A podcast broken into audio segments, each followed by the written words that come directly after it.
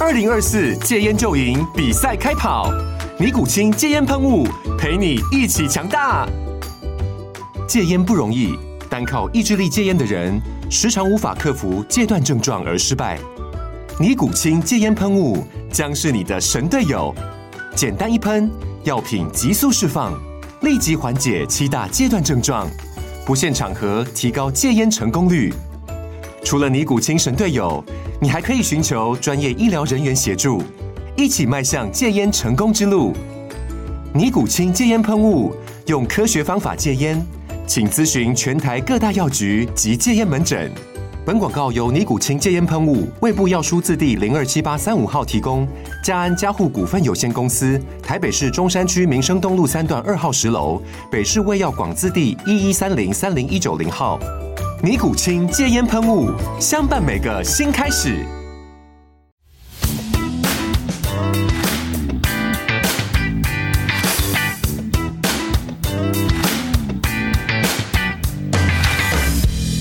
好啦，又到我哋又係我牛英啊，咁啊，梗係牛英啦，咁啊，再加嚟一位我哋今日好重量級嘅嘉賓啊，咁佢係又話一係一位舞者啦，亦都係一位好出色嘅藝術工作者啦，咁我哋請嚟歐錦棠，喂，牛英咁大頂冇笠過嚟啊， 跌誒、噶咯喎！你戴得起喎、 啊，笠住晒個頭 咯。啊睇到你喎、 啊，啊要揾你上嚟咧，就因為啱啱最近咧係就誒、第一啦，留意到你個 YouTube channel 啦，乜乜糖水寶啦，多謝多謝。啊，咁亦都咧就喺一個訪問度咧，咁你又講過一句，咁我睇完嗰句咧，我就覺得即刻揾我哋妹妹咧，就一定要揾你上嚟啦。咩嚟啊啊？嗰句係咁你又講過咧，就係、因為誒、呃其實誒、呃知道你對武術咧不嬲都有一個認識，同埋好沉迷，有用沉迷啊。嚇啊，OK，咁但係咧就原來你好似誒好晚期先掂空手道， 你用晚期嚟形容啊， 都其實係嘅。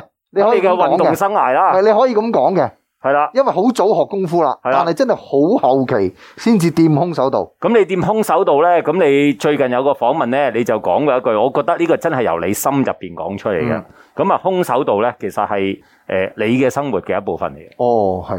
係啦，或者係大家嘅生活嘅一部分，誒係係我啦，對於我嚟講啦，係啦係嚇，啦即係日日誒日本人嗰邊佢就好興有啲 T-shirt 都出咗嘅嚇，No karate no life，即 係啊係佢生命嘅一部分。我唔敢講到咁嚴重啦，我我我我只不過誒輕描淡寫啲，我係我生活裏邊一部分生活嘅一解部啫分，係啦，係啦。咁啊，要趁呢個機會咧，要揾你嚟上嚟講下空手道啦。哇咁要講講，喂，其實嗱，空手道有好多個，係咪叫門派定係咩咧？流派啦，係啦，或者個模式都好唔同啦。嗯，你簡單嚟講，可以分為三樣啦。係有一個就係真係誒傳統空手道。傳傳統即係點統空啊？手道。傳統空手道即係其實可以可以有人叫做即係最原始舞蹈性嘅空手道係嚇 b u d o 嚇舞蹈性嘅空手道。第二種咧就嗯係誒誒運動型嘅空手道啦，係，即係比賽形式啦，嗯好多嘢納入咗一定嘅程式規格喺裏邊，咁啊好簡單啦，嗯奧運有啦。係咁啊，亦都係有世界性嘅空手道嘅比賽啦嗯，用呢種嘅形式去打。另外就係我練嘅全接觸空手道咧，另一種嘅格鬥形式啦。呢一個係最熱血嘅喎，係咪啊？誒誒，每一種我都覺得有唔同程度嘅熱血喺度嘅。係咁就算你話即係最傳統嗰只舞動空手道，佢未必一定會愛嚟打比賽，但係嗰啲好熱血界一樣都係嘅嚇。啊，點解會話好熱血咧？全接觸就真係無論喺練習啦，誒、或者誒比賽更加係啦，其實就全部都係硬食噶啦。係因為冇護具嘅，我用硬食呢個字形容啊硬硬嚼硬食，因為冇護具嘅。嚇，你用個食字真係用得好，因為點解咧？就係首先你上去打之前，你第一件事就要學會抗打。換係句話講，即係我哋所講嘅捱打啦。係即係唔係淨係企喺度你打人啊嘛，你會俾人擊中啊嘛，咁你受得幾多下？即係唔係一下一下？即係我哋全接觸話明全接觸係可以連環攻擊嘅，係。即係唔係淨係嚼一拳，我哋連續六質下一路咁嚼落嚟都有啊嘅。誒呃我個腦就係 feel 到一個字係痛喎。我一定噶啦，呢個一定咁，所以即係可以訓練到個人有幾咁堅忍咯。你諗下，捱痛一定要啊！咁啊，跟住你你你唔想捱痛，你就要令到自己更加嘅體格要強健啦，然後就要 smart 啲啦，醒目啲，點樣可以避過呢啲重擊而反擊對方咧？咁即係唔係我我我連金鐘罩企喺度呃俾你打，唔係咁嘅意思嘅係。誒、有時睇啲片嘅比賽咧，啊其實你哋係咪練到對痛嘅感覺係打咗個交叉，冇咗佢誒㗎？唔會唔會，我我哋都追求緊，我哋每一次比賽啦咁講啦，係我哋都追求緊擊倒㗎嘛。擊我到對我方哋係希望追求擊倒嘅係會好睇嘅。係咁所以我哋對個抗打能力係有個自信喺度，而且你睇世界級嘅嗰啲好手就更加添啦，係嘛？佢嘅體格好灰唔啊咁樣。咁但係唔會話對個痛冇感覺，你幾大隻都一定有死穴嘅，係實有嘅。喂，咁嗱，由你誒、呃早年啦，我點解會話你係一位好沉迷嘅舞者咧？其實你自己除咗玩好多不同嘅誒、呃 martial art 啫啦，啲係武術之外咧，其實你係誒、呃沉迷到自己會出誒、呃、當年啦，一出一啲武俠雜 誌啦，係啊，呢個係好熱血先會咁做啦，誒、傻勁啦，因為咪咪講真嘅係，有你有幾中意嗰樣嘢，係即係你有幾中意嗰樣嘢，你會用乜嘢方式嚟回饋佢，或者係投入落去去宣揚佢，咁你你用唔同嘅方法去做咯。嗱，但係你嘅傻勁係好特別喎。其實你去即係叫做好後期先玩空手道，我出雜誌嗰陣時，我都未玩空手道嘅，即係玩咗幾年啊，十幾年、廿幾年。接近廿年㗎啦，嗯都喂，佢吸引你喺邊度咧？嗱，呢個一個古仔嚟㗎，好得 意㗎。我就當初上去睇阿澤師傅啦，即係而家我係個個館啦，啊正道塾嗰度，佢有泰拳㗎嘛。係咁嗰陣時我玩泰拳㗎嘛，以前係啊嗯咁我上去練嘢啦，咁啊唐少上嚟練啦，咁我上去練。咁啊，佢哋卡啦卡啦有泰拳有空手道，咁我睇下空手道打乜啦，全接觸我睇，哇，係好刺激喎！個方同我平時睇空手道唔同嘅，泰拳已經係好刺激㗎喎泰拳好刺激啦已經係係啊咪？但係我哋起碼都戴個拳套啊嘛。係啊，佢唔帶嘢喎，呢班友可以唔帶嘢嚟打個硬橋硬馬咁嚼落去喎，拳頭喎，咦？咦，即係你明唔明啊？好熱血啊！男人有陣時好好 衰嘅，就追求呢啲變態嘢㗎。咁啊睇咗咪中意啦，中意咁跟住咧就好得意嘅。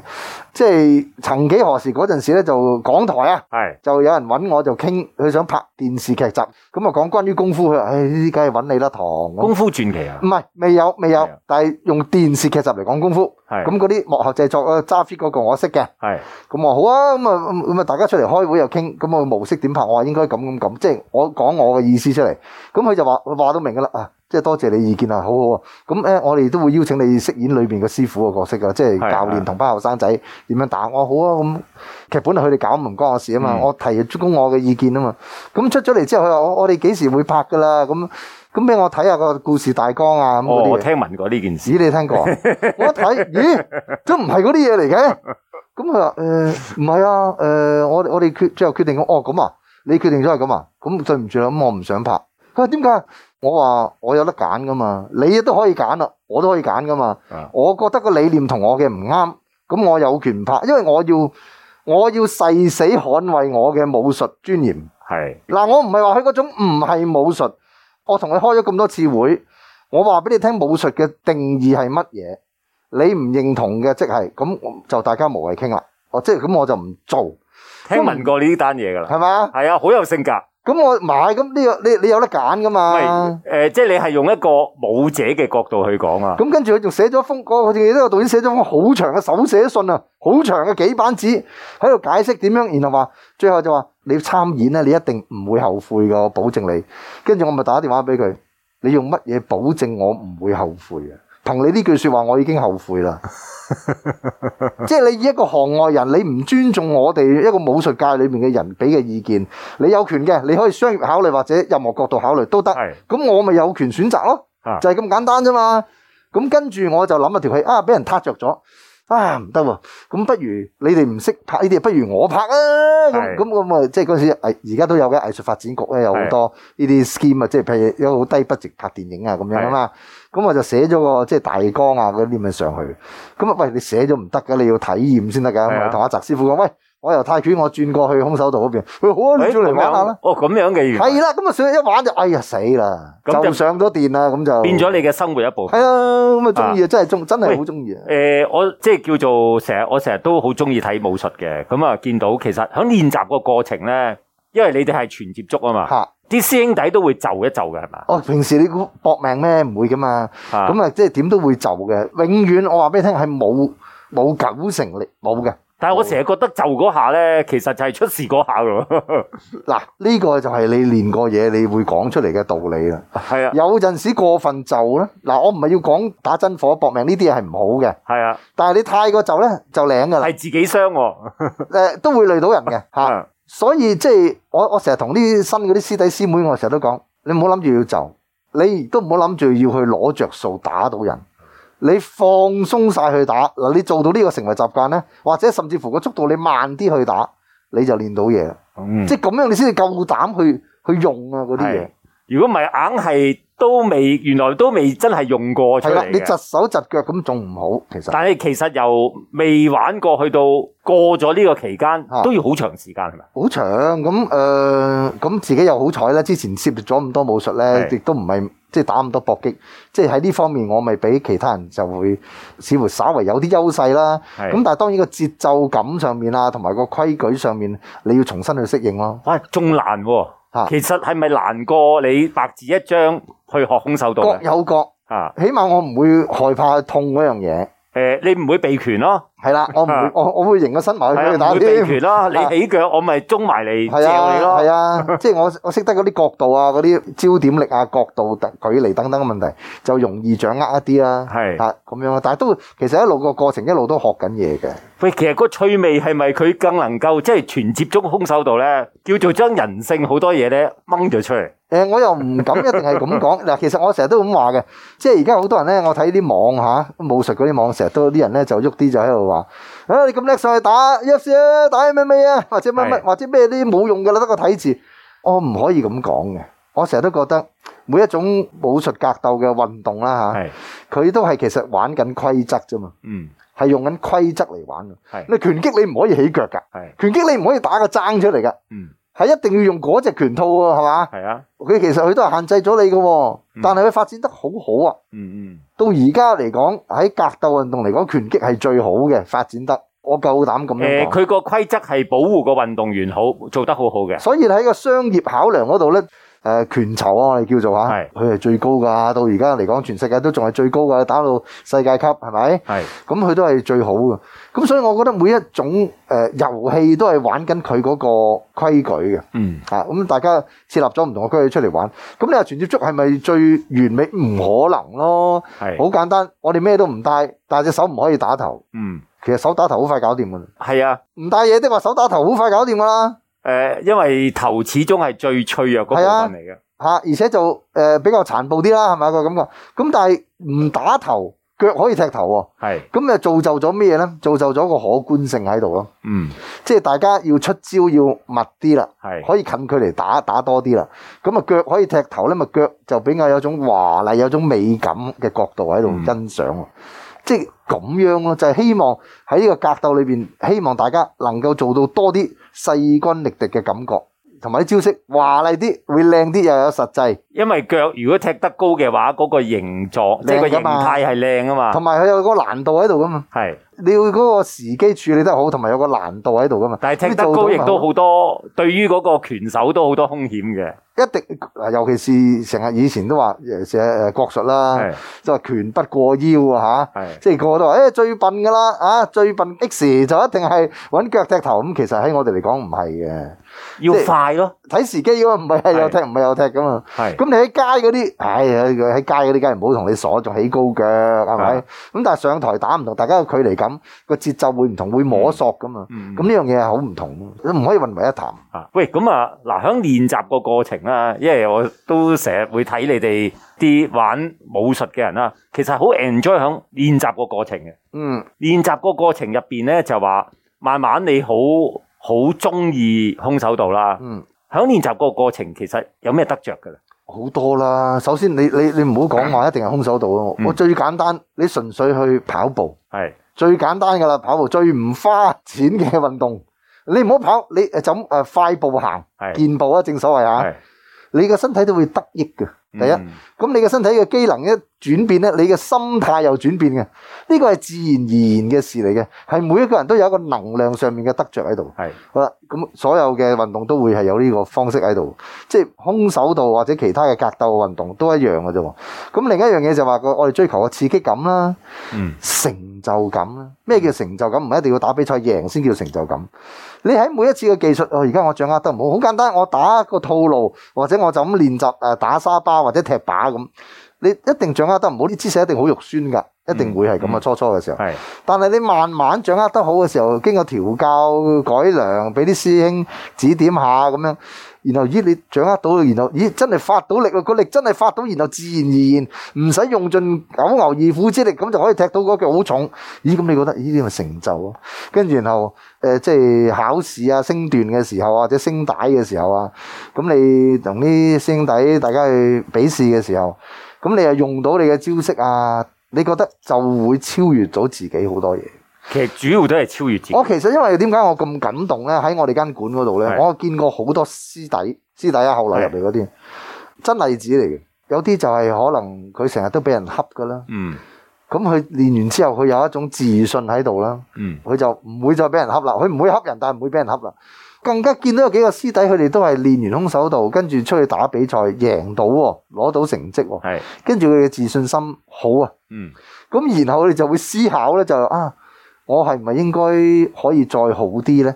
佢哋會點咧？咁啊，學歷梗係唔夠啊，係佢哋會增值自己咯，去讀夜校，用佢個方法增值自己係，跟住然後就轉工咯，咁都係揾到好嘅職業咯。都幾多呢啲嘅多幾，都我都起幾碼多嗱，我嘅唔好話，我唔好話，我幾多眼見都幾個，嚇。喂咁啊呢件好嘅事嚟噶啦，我覺得係。因為我哋即係其實玩運動啦，muscle up 係其中一一範啦啊。咁、其實都會將人個思維咧提升。一定會噶嘛！我頭先係啊講話跑步，你都會㗎，係啊係嘛？咁啊，我譬如尤其是會見到咧，誒、即係話你除咗自己玩之外咧，其實你都喺一間係咪叫正道熟嗰係度，係，係我啊一路都喺嗰度練㗎，其實就係啊喺嗰度做顧問喎。誒，佢哋咁講嘅啫，咁咧就嗯呢啲係啊俾面嘅啫。即係做顧問，即係其實就係要去定一啲方法去 train 啲誒唔係嘅，即係有啲咩我參詳嘅意見啦，啊咁亦都係我有個責任啦，我自己就中意嘅呢樣嘢，佢從來冇要求我做乜嘅， 咁從跟來住我冇。不過你又成日想做好多嘢喎，係嘛？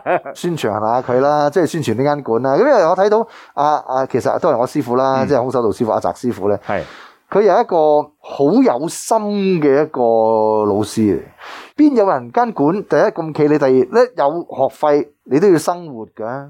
佢唔係一有咧，佢就身痕咧，就買啲新嘅器具翻嚟 啊。係就俾啲學員試用啊！啊，女仔唔好踢呢啲靶喎、女仔踢呢啲靶隻腳會好踢痛。花只腳喎。唉，咁啊揾揾啲揾啲腍啲嘅，喂又要買啲新嘅俾佢。呢把譬如俾我哋班牛係咁掃到爛晒，咁啊其實冇爛啊，係係潮啲，係咁啊唔要啦，刮咁花啲佢皮就唔要啦。膚啊，就係嘛？要買新嘢咁啊！我話你做咩使乜俾咁靚嘢㗎？我話殘嘅地方先練到拳手嘅意志㗎嘛，咁佢又唔聽嘅，咁佢一定即係呢樣嘢啊勸佢唔到，咁佢就係係中意即係買好多新器具，然後每一堂都玩唔同嘅花神去虐待 啲學員，好好玩嘅，係即係大家大伙兒一齊去去受虐係可以笑嘅咁開心嘅。即係嗰個係即其中有一個令你對於空手道好中意嘅，就係其實你嘅師傅係嘛？嗯阿澤師傅阿澤師傅都係你一個好重要嘅一個引導者嚟嘅喎。嚇、即係我記得我訪問過啊一位空手道九段啊嗰陣時啊，而家唔知係咪十段我都唔係咁講。九段都好高㗎係咯，啊，咁啊叫何野安雄師傅啦。咁我訪問佢，佢最後講咗一句俾我聽，咁佢就話，當然係日本人啦，講日文喎，你係啊日文啊 OK 㗎，啊少 少啦。咁佢就話唔開心咧，就唔係空手道。嗰陣時我都我未學空手道啊，嗰陣時我唔明白呢一句。係佢話唔開心就唔係空手道。咁我而家收尾我就啊，係真係點解咧？有好多嘢令到你可以唔開心嘅。係如果你一味追求某一種目的，嗰種目的係歸於你個人榮譽嘅話嘅咧，你係可能會可能啦，未必一定嘅，可能會唔開心嘅令到你。但係唔係我哋唔係追求呢啲嘅，我哋純粹有一種純粹嘅心，我淨係去鑽研空手道啫，嗯我想打啫。咁你喺裏邊就揾到好多樂趣啦，因為空手道唔係你可以自己練嘅，嗯但係更多嘅就係一定要同人對練啊嘛。係啊喺對練嗰個過程咧，你有增進嗰種友誼感啊，嗰種樂趣啊，係嘛？嗰種有種良性嘅競爭喺啊， Martial Art 呢啲全部都係開心嘅事嚟 m a r t i a Art 入邊永遠都係對練係最開心嘅喎。佢好開心㗎。係啊，即有時係你如果揾啲啱接一個觸啊對手，你明唔明？係啦揾係啦啱對手係好難嘅事。不過有一樣有一樣係真嘅，其實越玩武術嘅運動員咧，佢哋個脾氣係越好嘅喎。呢個一定喎， 啊我信嘅喎。即係我我成日都話啦，其實任何都係嘅。誒，尤其是我又中意講跑步，係跑步、游水、踩單車都好啦。係啊，即係呢啲細誒後生嗰啲，你覺得佢唔聽話，或者脾氣暴躁啊，或者過度活躍，你中意運動啊？拱佢做運動啦。你發泄晒呢啲嘢，咁你個人就會鋸噶啦嘛。同埋你話你暴躁咗有暴力傾向，咦咁再打咪仲暴力？等佢知下領嘢啦。你估呢個啊世界理嘅咩？嗱，我啊見你有個 statement 咧，就都我唔係好明嘅，要由你去講嘅。誒、你係一位舞者，啊，又係一位好出色嘅藝術工作者唔。敢當，唔敢當。啊，咁你又講過，喂，其實武術等於藝術嘅，點體會啊？武術係藝術嚟嘅喎，我講咪記得得，咯，講得明我先得㗎。我好記得有陣時有啲嘢就要自己意會嘅，我覺得，亦都唔好一定當我講嘅任何嘢金科玉律，我咁樣講。我好記得我中學嘅時候，同一班志同道合嘅同學咧，就搞武術雜誌喺學校裏邊，學校喎、你嗰啲單行本黑白印刷好渣嘅係咧，手寫啊，全部嗰陣時仲係用毛筆字寫啊，誒好恐怖噶。 ，OK，咁我就寫中國武術發展史，我記得我第一篇文，你中學嚟嘅，中學。咁有文采嘅，唔係咁講。咁跟住 寫完呢樣嘢之後，咁我就話中國武術係藝術。 OK 咁我即係我嗰陣時我我我記得我係 form four 嘅時候咁上下啦。咁我記得啊 form six 啊嗰啲即係嗰啲 editorial 啦，即係嗰班編輯部嗰啲人就話翻，佢哋有人話翻俾我聽，佢哋喺度笑喎，啊即係佢哎唉不過算啦，照燈啦咁。武術點會係藝術啊？咁我就真係想同佢哋理論，但係去唔到啦嚇。我話武術完全係藝術，點解會唔係？點解會唔係？藝術第一樣嘢講咩？其實講三樣嘢噶嘛，真善美噶嘛。係藝術一定講呢三樣嘢噶嘛。武術要求真嘅啊，所以我點解有啲嘢我唔同意嘅就話，而家我嚟睇你純粹花架子嘅嗰啲並不是武術，花架子，我哋都睇好多啦。係啦，你可以見到好去嗱舞蹈係藝術，多係，你純粹花架子你係藝術，你不能講係武術。嗯，第二樣嘢美啊，有有種美感，嗰種美感你因為花架子咪美感咯，唔係我唔係講緊呢樣嘢，我講緊兩個人搏鬥嘅時候嗰種美態，係嗰種用格鬥動作提升出嚟嗰種好刁鑽嘅角度啊，我哋拳腳起伏嗰種或者身形跳躍啊，嗰種招式打出嚟嗰種美態。係呢樣嘢係要欣一個欣賞角度，甚至乎我哋咁講，拳手同拳手之間嗰種百分之零點五秒嗰種就決一下生死啊！嗰、個其實我哋都係欣賞緊一個美態，一個用美嘅欣賞嘅，其實嗰啲眼神接觸都係一個美態嚟嘅。同有距離係啦感，係嘛？呢、個進退咧，呢啲完全係美嘅欣賞嚟嘅。所以好啦，善啊，咩咩咩叫善？咪頭先你講嗰啲咯，修心養性噶嘛。係你越打得多，你就知道得啦。強中自有強中手，大家收埋脾 氣啦，收埋到拳頭嘅啦，咁即係唔好惹事啦。 ，OK，即係呢個係係為善，而且你對自己嘅身手有一定嘅信心喺度咧，你係會有一種行合嘅熱心喺度，即係你會樂意去幫人，嗯，唔係一定要用武力去解決，但係起碼你會用樂意去幫人先。咁呢個我哋喺你身上都睇到好多嘅。嗱，喂，咁我哋其實除咗即係你喺空手道入邊係好付出咗好多啦，或者得着咗好多啦，我得其罪實多過付出，其實我見到你而家即係都要幫你講講嘅就係你都有個 channel 啦，響 YouTube 嗰邊係嗰邊啦，嚇咁啊叫做乜乜糖水鋪係啊，係係嚇咁啊如果大家有興趣了解多啲我哋歐錦棠啦，我哋一位好好嘅舞者啦，兼藝術工作者，因為你響入邊咧就唔係淨係講武術嘅，你係講我好我乜多都。要講啊乜，都講嘅，乜都講啊係啦武術係其中一個範誒嚟嘅啫古靈精怪嘅嘢乜都講嘅，係啊嚇咁大家可以上去 subscribe 你嘅 channel，係乜乜糖水鋪，係啊係啊，系啦，咁啊，而家已經係超過咗十二萬人噶啦，超咗十二萬㗎啦，係啦，咁啊，我哋一齊向二十萬進發啦，要，好誒，希望啊，希望啊， 今年來。冇？喂，咁好 anyway，時間有限，多謝你上嚟， Thank you，牛英，多好謝。 ，thank you，多謝。